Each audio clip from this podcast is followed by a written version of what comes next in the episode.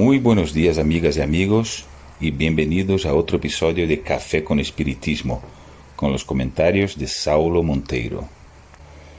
Hoy llegamos a la tercera y última parte del libro El Gran Enigma. Qué rápido pasó, ¿eh?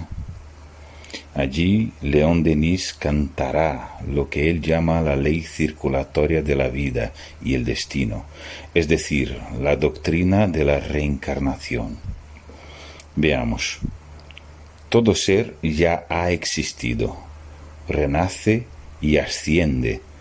Así evoluciona en espiral, cuyas órbitas aumentan cada vez más, y por eso la historia adquiere un carácter universal es el corso y ricorso de que habla el filósofo italiano Giambattista Vico. Es necesario renacer.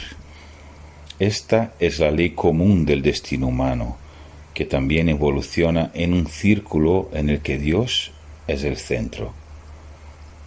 En realidad, somos únicamente nuestros propios hijos. Los hechos están ahí para confirmar esta afirmación. Los filósofos del siglo XVIII, con su sistema del alma, comparado con una pizarra en blanco en la que todavía no hay nada escrito, se equivocan. Los doctores del generacionismo estarían más cerca de la verdad, sin embargo, exageraron el alcance de su doctrina y por ende sus conclusiones. Sin duda, cada encarnación espiritual introduce nuevas modalidades en el alma del niño, que reedita su vida, pero encuentra el terreno ya cultivado para ello. Platón tenía razón cuando dijo, aprender es recordar. León Denis es filósofo y poeta en un solo texto. La reencarnación no es un dogma de fe espiritista de hecho, eso ni siquiera existe en la filosofía espírita. Comienza como tesis en Kardec, pero gana experimentación y sistematización en Albert de Rochat, avanzando luego fuera del medio espírita. Podemos citar, por ejemplo, las grandes obras de Ian Stevenson y sus seguidores en el campo de los sugerentes casos de reencarnación la multiplicidad de las existencias del alma es, por tanto, una ley de Dios. Una vez establecidos estos principios, dice el maestro de Tours, dediquemos esta meditación a estudiar las edades de la vida humana, juventud, madurez y vejez, a la luz de esta gran ley, siendo la muerte su coronación y apoteosis. De estos estudios surgirá el gran principio espiritualista de la reencarnación, el único que explica el misterio del ser y su destino. La juventud se parece a los bosques, dice Maurice de Guérin en su inmortal Centauro, a los bosques verdes atormentados por los vientos. Muestra por todos los lados los ricos dones de la vida, un profundo murmullo penetra siempre en su follaje.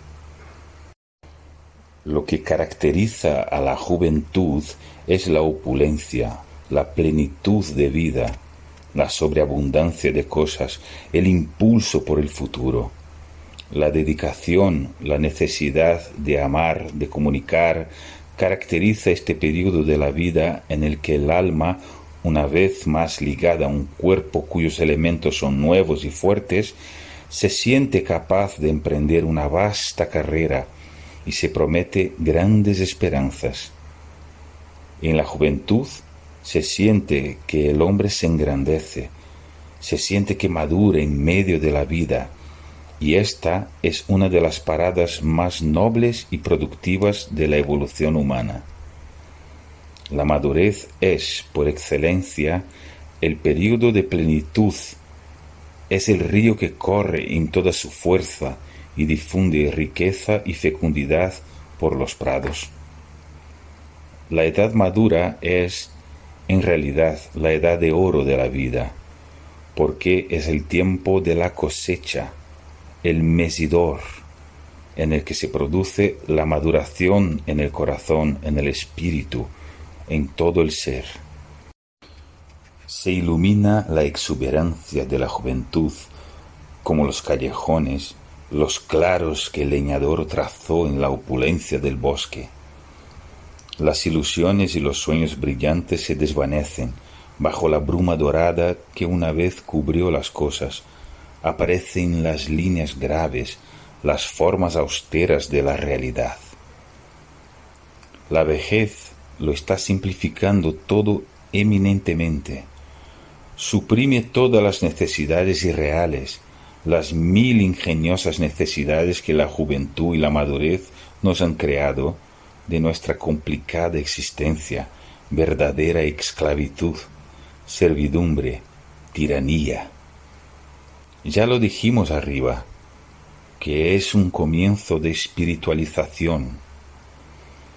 Estas etapas de la vida, mi hermano y amigo, son las etapas de la siembra, en las que concentramos nuestras fuerzas y luchas buscando crecer desde adentro, pero también realizar las transformaciones necesarias desde afuera.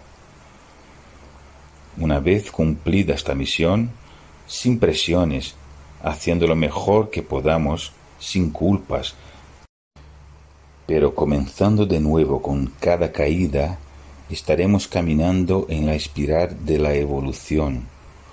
Mira cómo llegamos con esto a ver la muerte. No es, por tanto, con un himno fúnebre que debemos recibir la muerte, sino con un canto de vida, porque no es la estrella vespertina la que se eleva cruelmente, sino la estrella radiante de la verdadera mañana. Canta, oh alma, el himno triunfal, el hosanna del nuevo siglo, en el que todo nacerá para destinos más gloriosos. Sube cada vez más alto en la pirámide infinita de luz, y como el héroe de la leyenda de Excelsior, fijará tu tienda en los radiantes tabores de lo inmensurable, de lo eterno. Un fuerte abrazo y hasta el próximo café con espiritismo.